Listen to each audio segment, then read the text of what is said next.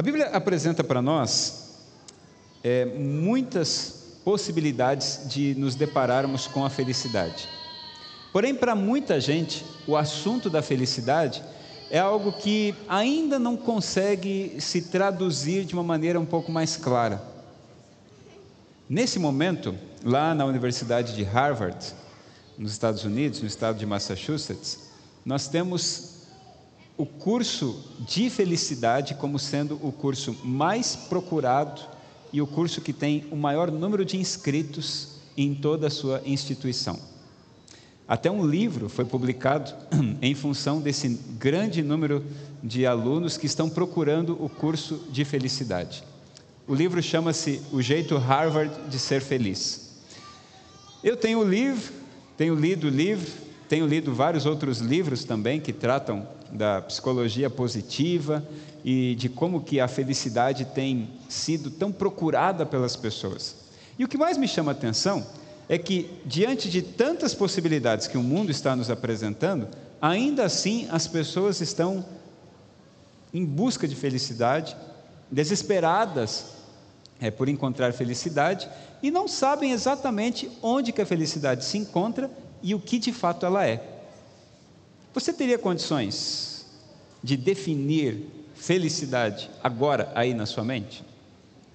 Se alguém te perguntar para você o que é felicidade, você consegue responder assim, de bate-pronto? Quem sabe você pode dizer: felicidade é estar com a minha família, felicidade é ter um bom lugar para viver, felicidade é estar em paz com aqueles que eu amo, felicidade é ter saúde. Podem existir vários conceitos acerca do que a felicidade pode ser. Inclusive, alguns especialistas, doutores, de psicologia e que estão desesperadamente tentando encontrar, através das pesquisas realizadas nas pessoas, o conceito apropriado de felicidade, eles têm exposto vários artigos científicos que apresentam como que a felicidade ela se é, localiza e como que ela se modifica ao longo da história. Por exemplo, existe um professor de Harvard chamado Tal Ben-Shahar, o Dr. Tal Ben-Shahar, um israelense, que hoje é uma das maiores autoridades em felicidade no mundo acadêmico, ele diz que é exatamente o desejo de ser completamente feliz que nos faz ser infelizes. Entendeu? Quanto mais eu desejo ser completamente feliz, mais infeliz eu sou. Existe um outro doutor chamado Richard é, Ryan.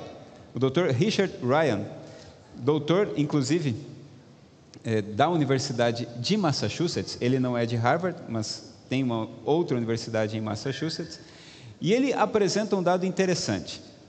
Ao longo de 20 anos, ele estudou 20 jovens que tinham 20 anos no início da pesquisa.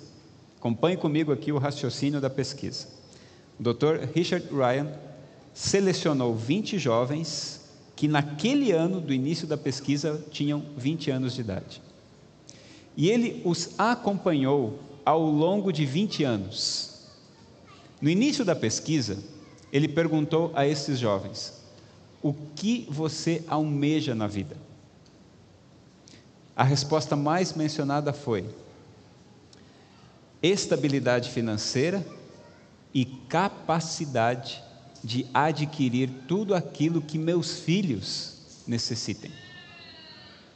Então, essa foi a resposta mais mencionada. Depois de 20 anos, 17 desses 20 jovens alcançaram um status de vida que os coloca na classe A.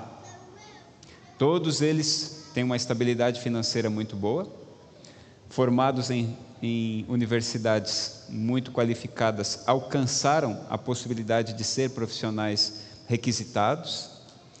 Porém, 17 destes jovens, né, destes 20, esses 17 jovens que chegaram na classe A, ao final da pesquisa foram mais uma vez indagados: o que vocês almejavam foi conquistado? A resposta foi sim. O que vocês alcançaram lhes trouxe felicidade? Para 14 dos 17, a resposta foi não.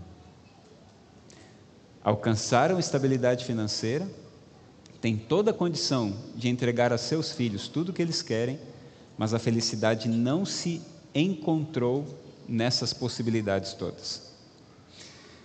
Eu tenho horas que fico me, me questionando, né? Eu sei que o mundo acadêmico tem os seus métodos e as suas avaliações, mas eu fico me perguntando: esse homem levou 20 anos para descobrir o que qualquer um sabe. Mas é que se precisa constatar através de estudos, pesquisa e tudo mais.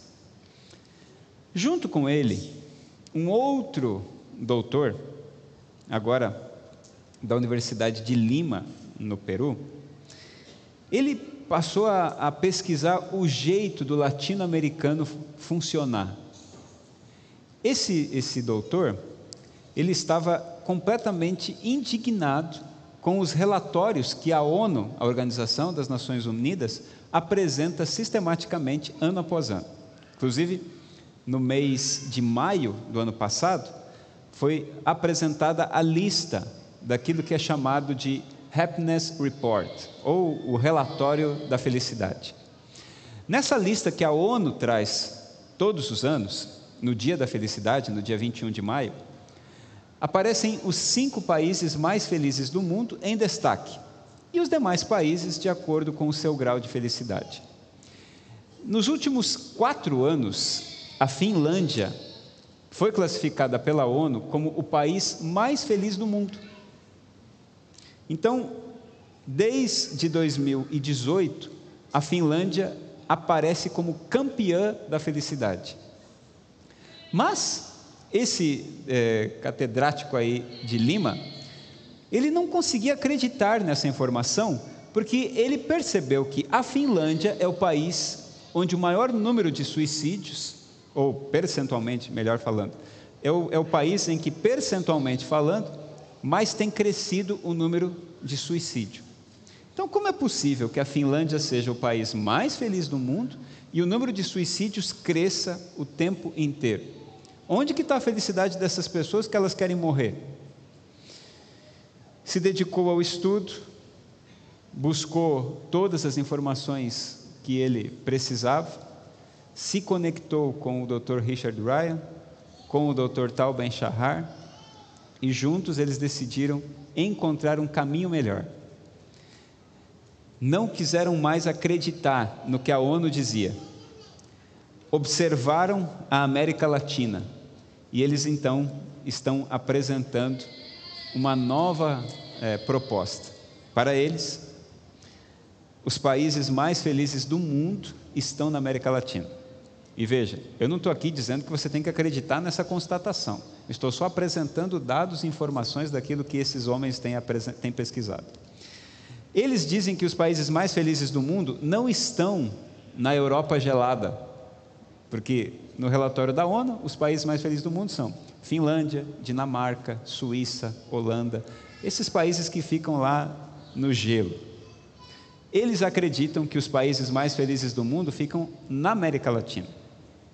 E eles propõem que os países mais felizes do mundo sejam Argentina, Brasil, México, Guatemala e Panamá. Bom, se eu perguntar para você agora, você vai fazer uma viagem de férias. Para onde você quer ir? Para o Brasil, para Guatemala, para o Panamá, para o México, para a Argentina? Ou você gostaria de ir para a Finlândia, para a Holanda, para a Suíça, para a Dinamarca? Eu creio que a, a maioria gostaria de conhecer esses lugares que estão distantes de nós. Quando a gente olha para a qualidade de vida que existem nesses países, é incomparável o jeito de viver lá e o jeito de viver aqui. Mas existe uma diferença gritante entre esses dois mundos, de acordo com todas as pesquisas apresentadas e publicadas. Enquanto esses países gelados têm qualidade de vida, os países da América Latina possuem comunidade e satisfação. Eles até chegam a publicar na pesquisa que os países da América Latina, eles têm uma facilidade de se juntar. As pessoas da América Latina, elas gostam de estar juntas. Elas gostam inclusive de morar perto. Pais gostam de morar perto de seus filhos, filhos gostam de morar perto de seus pais. Existem os famosos puxadinhos. Então o pai tem a casa aqui, o filho casa e a puxa um pouquinho para cá daqui a pouco o outro faz um outro puxadinho para cá, e essas comunidades vivem e elas se multiplicam desse jeito. As favelas que temos, inclusive nesses países, chamam a atenção dos pesquisadores, porque um vive em cima do outro e ainda assim eles conseguem encontrar satisfação nesse jeito de viver.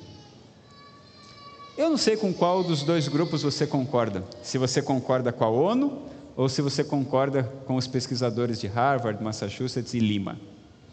O fato é que a Bíblia nos apresenta uma proposta de felicidade. E ao longo de cada um desses quatro domingos, nós vamos pensar na Bíblia conceitos de felicidade que facilitam, inclusive, a nossa própria compreensão do que é ser feliz.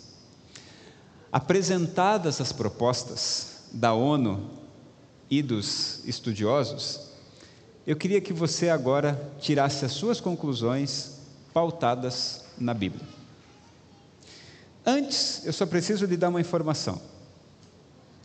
De 1976 para cá, o consumo das famílias, o consumo médio das famílias, aumentou consideravelmente. Pulou assim, drasticamente. E o que aconteceu em 1976? A propaganda. A propaganda estourou. E agora as pessoas estão expostas a adquirir coisas. E muitas das coisas que elas não precisam.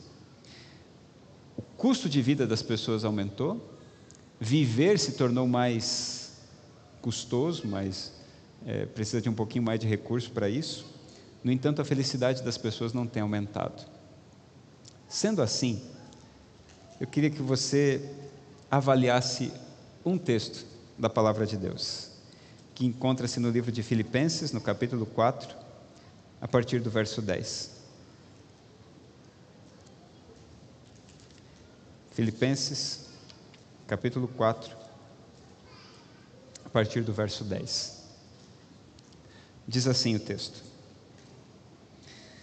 Fiquei muito alegre no Senhor, porque agora, uma vez mais, renasceu o cuidado que vocês têm por mim. Na verdade, vocês já tinham esse cuidado antes, só que lhes faltava oportunidade. Digo isto não porque esteja necessitado, porque aprendi a viver contente em toda e qualquer situação. Sei o que é passar necessidade e sei também o que é ter em abundância. Aprendi o segredo de toda e qualquer circunstância, tanto de estar alimentado como de ter fome, tanto de ter em abundância como de passar necessidade. Tudo posso naquele que me fortalece. No entanto, vocês fizeram bem, associando-se comigo nas aflições. E como vocês, filipenses, sabem muito bem, no início da pregação do Evangelho, quando parti da Macedônia, nenhuma igreja se associou comigo nessa questão de dar e receber, exceto vocês somente. Porque até quando eu estava em Tessalônica, por mais de uma vez, vocês mandaram o bastante para as minhas necessidades.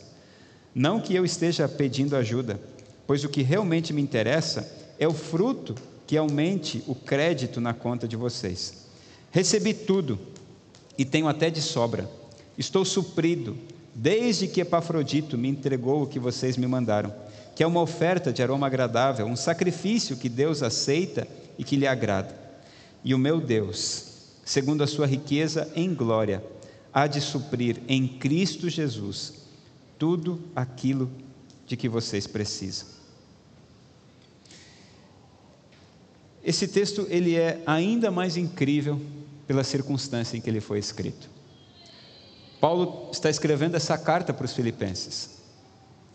E como já expliquei em domingos anteriores, todas as cartas de Paulo, elas são endereçadas a pessoas que já tinham contato com a palavra de Deus e haviam aceito Jesus Cristo como seu Salvador. Portanto, Paulo nunca escreve para desconhecidos de Jesus. Quando alguns começam a questionar, por exemplo, que tipo de carne pode comer, que tipo de comida pode comer, sendo que Paulo diz que não é aquilo que entra, mas aquilo que sai, que contamina e tudo mais. E aí ficam dizendo que não, esse negócio de cuidar da saúde não tem mais nada que ver com o Evangelho, porque Paulo está dizendo que não se importa mais o que se come, isso é tudo besteira. Porque Paulo sempre está escrevendo para pessoas que já aceitaram o Evangelho, entendem a Bíblia e reconhecem Jesus como seu Salvador. Todas as cartas de Paulo são escritas para cristãos que aceitaram o Antigo Testamento. Então, quando alguns vêm dizer assim, não, o Novo Testamento é da graça e o Velho Testamento é da lei, é a mais completa furada. Porque os cristãos que receberam as instruções de Paulo, todos eles, sem exceção, já haviam aceito o Antigo Testamento. E Paulo, quando escrevia suas cartas para os povos que já haviam aceito a Cristo Jesus como seu Salvador e aceito também o Antigo Testamento, ele estava confirmando a fé dessas pessoas. E quando ele confirmava a fé dessas pessoas, elas, por sua vez, ajudavam Paulo a continuar pregando e a continuar discipulando essas pessoas, confirmando-as na fé. E de repente, numa cidade e em outra, Paulo recebia recursos financeiros para que ele pudesse se manter. Embora ele trabalhasse como um fabricante de tendas para conseguir custear todo o seu trabalho. Mas acontece que, em determinados momentos, Paulo precisava de um pouco mais de recursos do que aquilo que ele mesmo podia gerar. E era nesses momentos que as pessoas que estavam ali sendo beneficiadas com o evangelho apresentado por Paulo entregavam ofertas que davam a ele condições de continuar o seu trajeto missionário. No entanto, nesse exato momento em que ele está escrevendo para os filipenses, ele está preso. E preso, ele agradece aos filipenses por aquilo que eles estavam fazendo por ele. Quando ele diz no verso 10: Fiquei muito alegre no Senhor, porque agora uma vez mais renasceu o cuidado que vocês têm por mim. Ele está buscando agradecer aos filipenses por suprir algumas necessidades que ele tinha.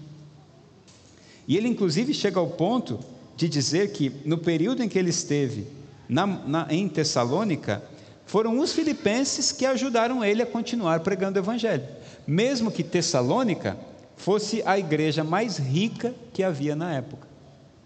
A igreja mais rica da época não ajudou Paulo, mas os filipenses, que eram um dos mais pobres, mandavam recursos para que ele pudesse continuar pregando.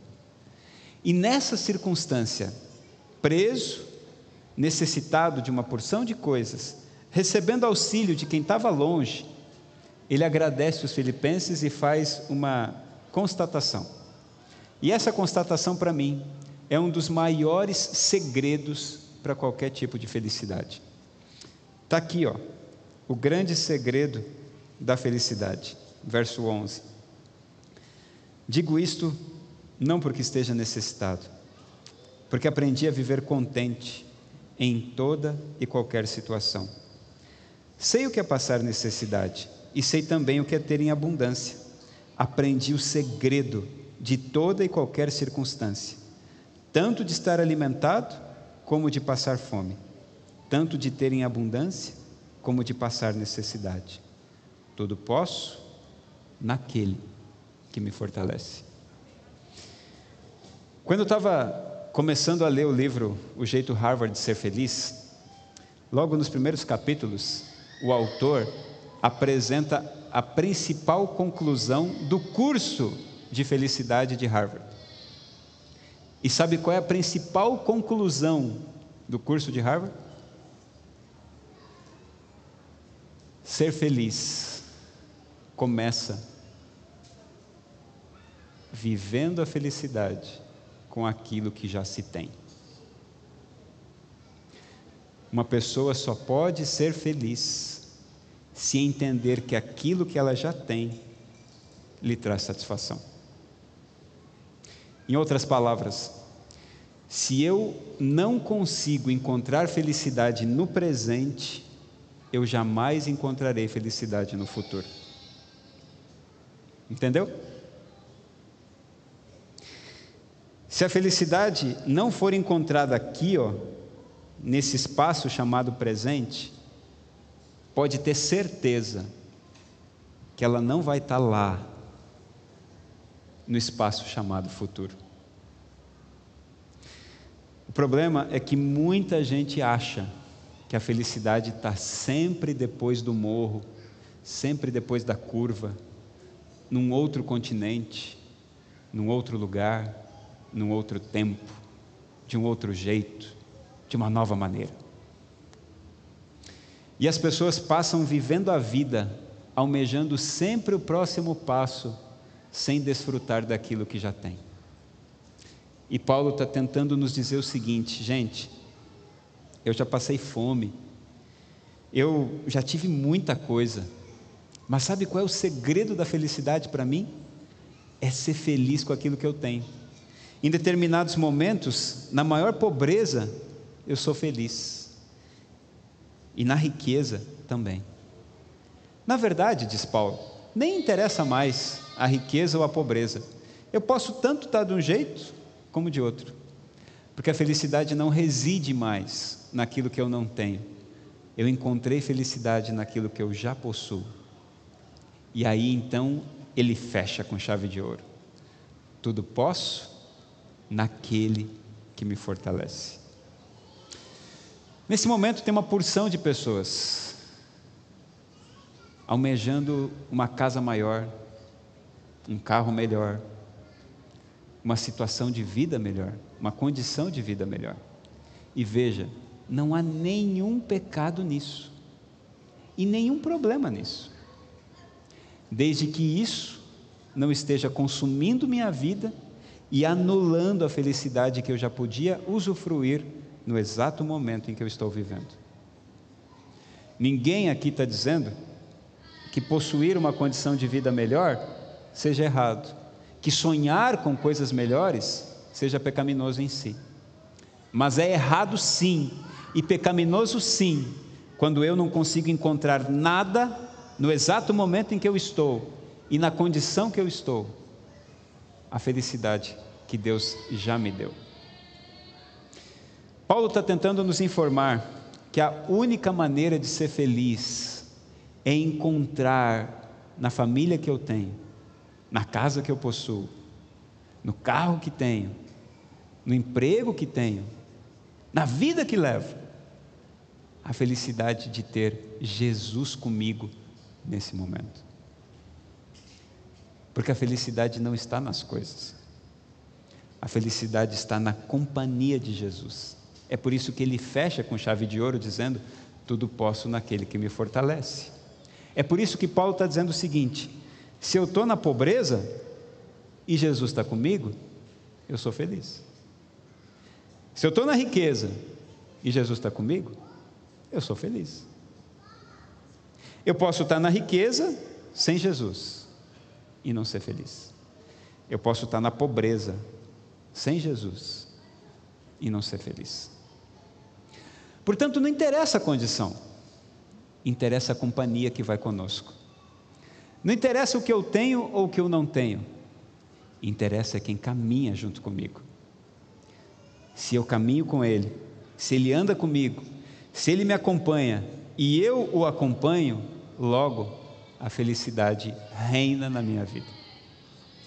Só é possível ser feliz na companhia de Jesus. E a companhia de Jesus não escolhe classe social. A companhia de Jesus não escolhe tempo para se apresentar. A companhia de Jesus não escolhe, inclusive, intensidade. A companhia de Jesus simplesmente precisa ser benquista por nós, precisa ser muito desejada por nós. E se isso acontece, bingo, a felicidade está batendo a porta da sua casa. Quão feliz você é? Se você ainda não é feliz, não espere que a próxima coisa lhe faça feliz. Se você não é feliz, a única razão de você não ser feliz é porque você não está caminhando com Ele, você não está andando com Ele. Mas eu sei que alguém pode pensar assim: não, pastor. O senhor não sabe o quanto eu tenho sofrido, o quanto de necessidade eu tenho passado e eu tenho buscado a Deus. Como que você pode dizer que eu que tenho buscado a Deus e estou sofrendo não posso ser feliz e não estou encontrando felicidade porque Ele não está comigo, sendo que eu estou clamando pela presença dEle o tempo inteiro?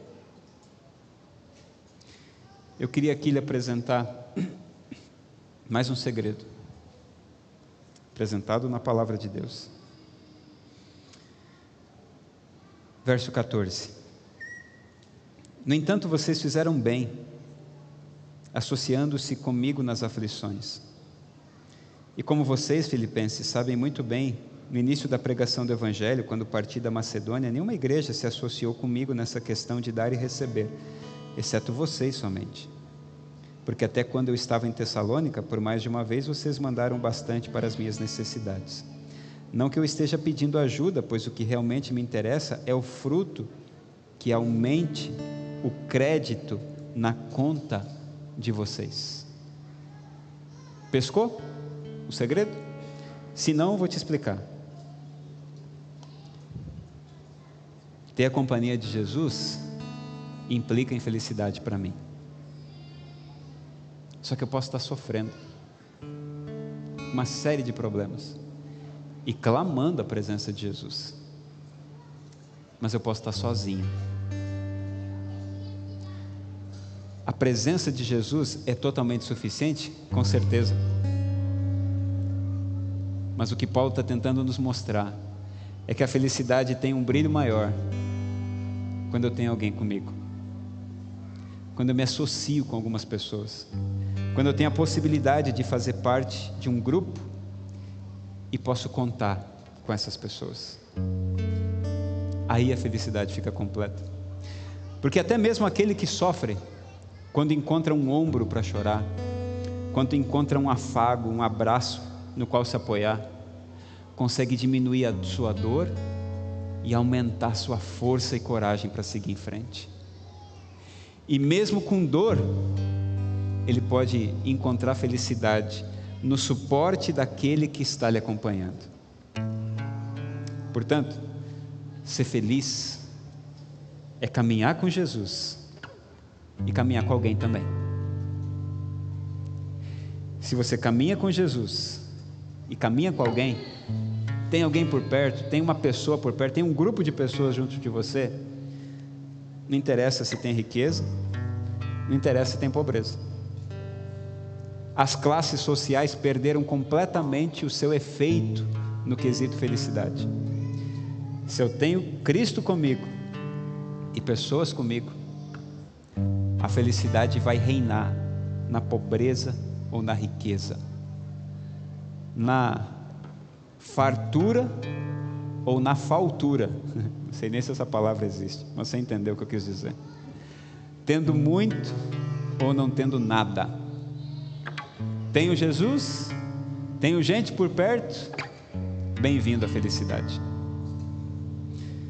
Hoje eu queria convidar você a reajustar o seu foco de vida, que pode ser que você esteja correndo atrás do vento. Tem uma porção de gente que está achando que a felicidade está nas coisas. E por isso está deixando Jesus de lado e está deixando as pessoas de lado. Se Jesus ficou de lado e as pessoas ficaram de lado, não adianta nada ter dinheiro.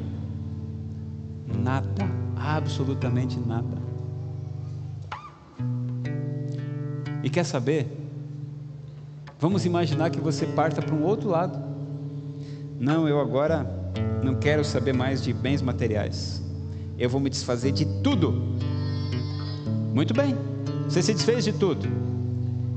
Deixou Jesus de lado. Deixou as pessoas de lado. Está na completa pobreza porque decidiu não se apegar mais a, a bem nenhum. Não tem felicidade também, do mesmo jeito. Nessa noite eu queria lembrar você que a classe social não importa quando o assunto é felicidade. O que importa é se eu tenho Jesus caminhando comigo e se eu tenho pessoas andando comigo. Pergunta: Você tem essas duas coisas? Tem uma só? Não tem nenhuma. Você agora já sabe o que fazer.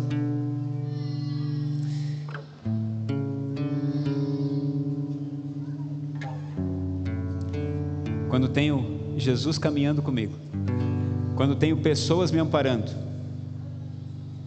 aí eu gosto demais do que Paulo diz.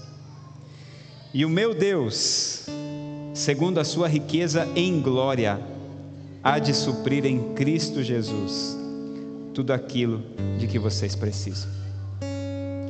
E o meu Deus há de suprir tudo o que vocês precisam. Se você anda meio arredio das pessoas, é hora de se conectar com pessoas, viu? É hora de se conectar com pessoas. Sem pessoas a felicidade perde o brilho. Sem gente por perto a felicidade não faz sentido. Sem gente por perto a gente não consegue ser feliz. Se você está andando sem a companhia de Jesus, a felicidade nunca vai bater a sua porta. Não interessa o que você já tenha conquistado na vida. Gaste o seu tempo com Jesus e com as pessoas. E a felicidade vai bater a sua porta, gritar de alegria e encher sua vida com a presença dela. Tem alguém disposto a fazer isso nessa noite? Amém. Senhor nosso Deus, restaura a nossa felicidade por decidirmos nessa noite caminhar na tua companhia e caminhar na companhia das pessoas que nos cercam. Se temos tentado ficar distantes das pessoas, temos tentado nos isolar nos nossos próprios desejos e objetivos, nos conecta mais uma vez com as pessoas e, acima de tudo, nos conecta contigo. Que encontremos felicidade por estar com o Senhor, independente da nossa situação financeira, independente da nossa condição social. Que a nossa felicidade encontre o caminho certo encontre também a origem, que é única e exclusivamente no Senhor. Restaura, por favor, nossos planos. Se porventura temos buscado gastar tempo demais com aquilo que não vale a pena e deixado de lado aqueles que amamos e que nos amam também. Se temos negligenciado a companhia de pessoas, e se temos negligenciado a tua própria companhia, mais uma vez, restaura tudo isso, Senhor. Nos coloca nos trilhos mais uma vez. Te pedimos isso no nome de Jesus. Amém, Senhor.